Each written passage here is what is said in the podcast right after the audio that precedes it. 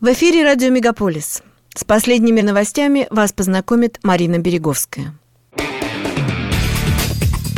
Радио «Мегаполис». Канадские новости. Конвой свободы, организованному канадскими дальнобойщиками, удалось собрать более трех миллионов долларов – Сбор средств на сайте GoFundMe начался 14 января, сообщает издание True North.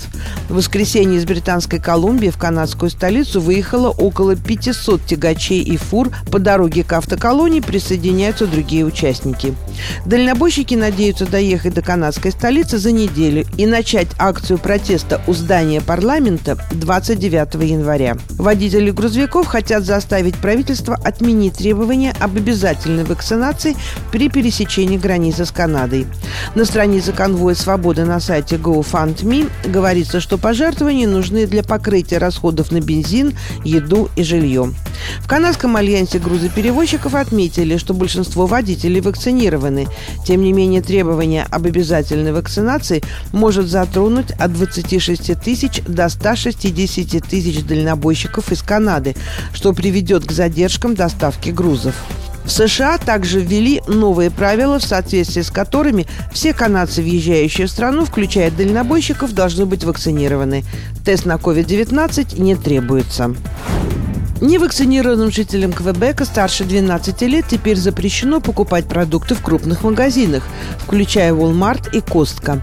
А людям, желающим попасть в аптеки внутри этих торговых точек, потребуется сопровождение продавца.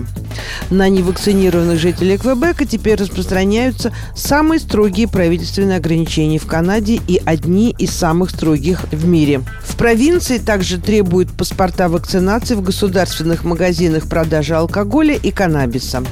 Правительство также объявило, что жителям Квебека потребуется сделать третью прививку, чтобы их вакционные паспорта оставались действительными. Налоговое управление Квебека, Revenue Квебек, которому поручена операция по выплатам всем жителям провинции сумм, призванных хоть немного компенсировать повышение цен на товары и услуги, объявило, что с понедельника 25 января всем взрослым жителям Квебека начата отправка чеков на сумму от 200 до 275 долларов на человека или же 400 долларов на семью.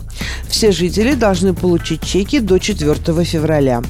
Чтобы иметь право на получение этих единовременных выплат, налогоплательщик должен иметь доход ниже 50 тысяч долларов в год, согласно последней заполненной им декларации. Если декларация была семейной, то семья получит 400 долларов.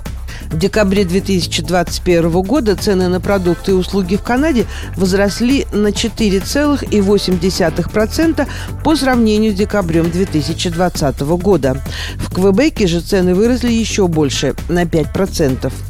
Цены выросли в первую очередь на продукты питания, автомобили и на жилье, как на аренду, так и на покупку, пишет издание «Деловой Монреаль». Лондон отменяет карантин для прибывающих в страну туристов.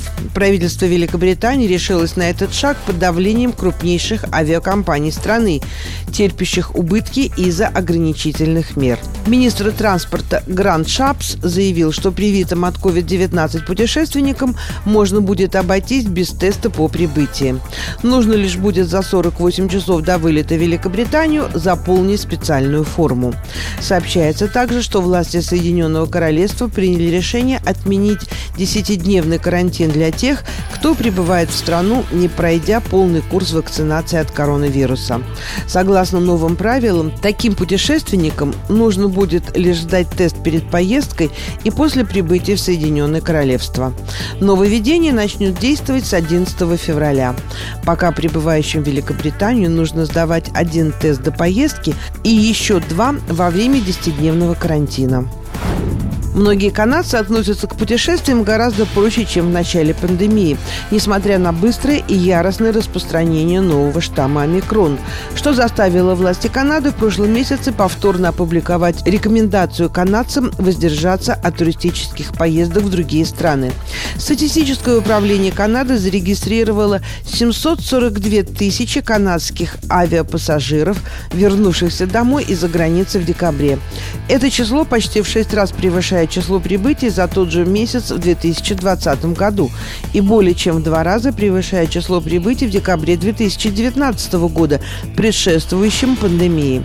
Владельцы туристических агентств говорят, что с октября количество клиентов, бронирующих поездки, выросло на 30-40% по сравнению с тем же периодом прошлого года. По их словам, популярными направлениями являются Европа, Мексика и Коста-Рика. В наступившем году жители Онтарио смогут получить налоговый кредит за путешествие внутри провинции. 20-процентный такс-кредит на одного человека за оплату гостиниц, аренды кемпингов и коттеджей составит максимум 200 долларов, при затратах как минимум в 1000 долларов на одного человека. На семью можно будет получить налоговый кредит до 400 долларов. Правительство Онтарио объявило, что с 31 января позволит ресторанам, тренажерным залам, кинотеатрам и другим помещениям открыться с 50% загрузкой. Рестораны, бары и другие подобные заведения могут также зарегистрироваться на новый сезон программы «Кафе TO» в Торонто. Участники этой программы получают возможность вынести столики на тротуар и на выделенную по этому случаю проезжую часть. В этом году они смогут получить гранты до 7,5 тысяч долларов. Регистрация на сайте toronto.ca проходит до 2 апреля. Это были канадские новости на радио «Мегаполис Торонто», которые для вас провела Марина Береговская. Не переключайтесь.